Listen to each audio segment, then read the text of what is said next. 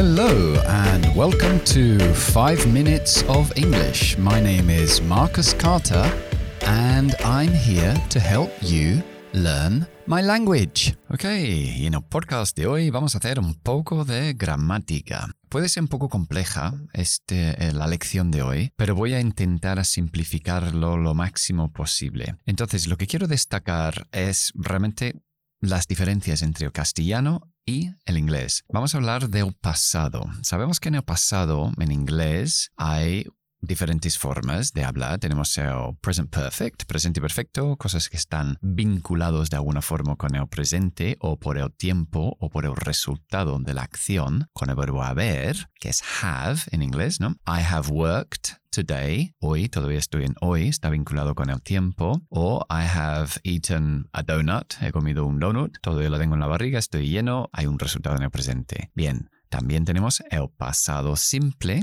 que es cuando la acción está terminada y el tiempo también está terminado. For example, I ate a donut yesterday, comí un donut ayer. Las dos cosas están terminadas y no está vinculado con el presente. Luego tenemos el pasado continuo, cosas que están pasando en un momento determinado en el pasado. I was working cuando yesterday, estaba trabajando ayer, una acción continuada en proceso en un momento determinado en el pasado. Y también tenemos el pasado perfecto, el pluscuamperfecto, para hablar de acciones antes de un pasado, presente y perfecto antes del presente.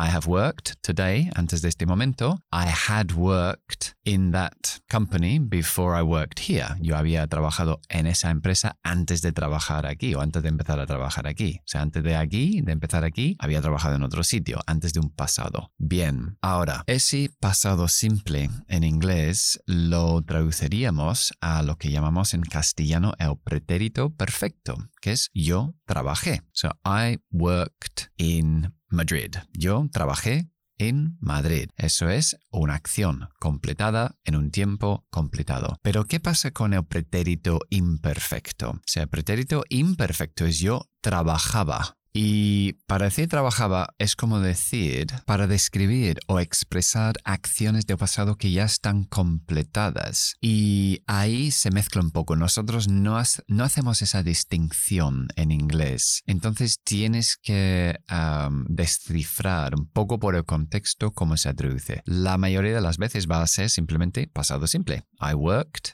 en that company, trabajaba en esa empresa. Pero puede ser que la acción ya está completada y ya no tiene validez, como que ya no se hace, en cuyo caso utilizaríamos used to, porque ya no, trabajaba en esa empresa, pero ahora trabajo aquí. O sea, I used to, yo solía trabajar en esa empresa, o también trabajaba allí durante nueve meses, diría I was working there, pasado continuo for nine months. Y entonces um, lo puedo traducir con el pasado simple, con el used to, si ya no se hace esa acción, es uno que se hizo en el pasado, pero no se continúa, o puedo utilizar el pasado continuo si estoy enfocándome un poquito más en la duración de esa acción. Recuerda también que en lugar de used to, solía, se puede utilizar el condicional y ese would uh, se lo utilizamos con verbos de, de comportamiento. So, for example, uh, my grandfather used to take me fishing every Saturday morning, or my grandfather would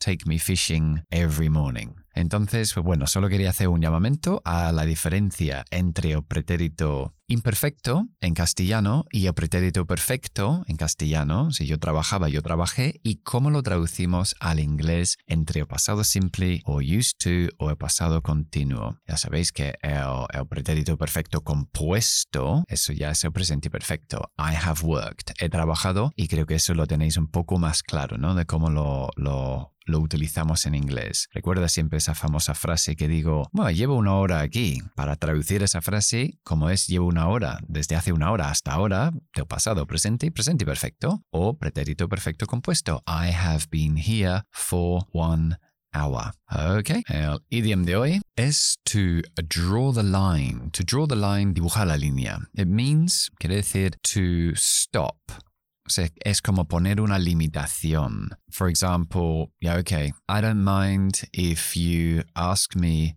to help you with your work. No me importa si me pides que te ayude con tu trabajo. But making your coffee I'm sorry, I have to draw the line. O sea, hacerte el café ahí pongo mi limitación, pongo la línea. So I draw the line. Ok, eso es todo por hoy. I hope you enjoyed the program. And recuerden que estoy en redes sociales, Instagram, TikTok, todos los días poniendo cosas nuevas, cosas más condensas. Si no tienes tiempo para podcast, pues a lo mejor tienes 60 segundos para ver un vídeo en TikTok. La idea es rodearte del idioma. Aprender un idioma es difícil. Tienes que intentar tener esa exposición continuo, diario y busca la curiosidad dentro de ti, es decir, para, para encender tu para aprender un idioma. Y bueno, y si no, pues nos veremos en el siguiente podcast, que siempre estaré aquí todos los días. Bye bye.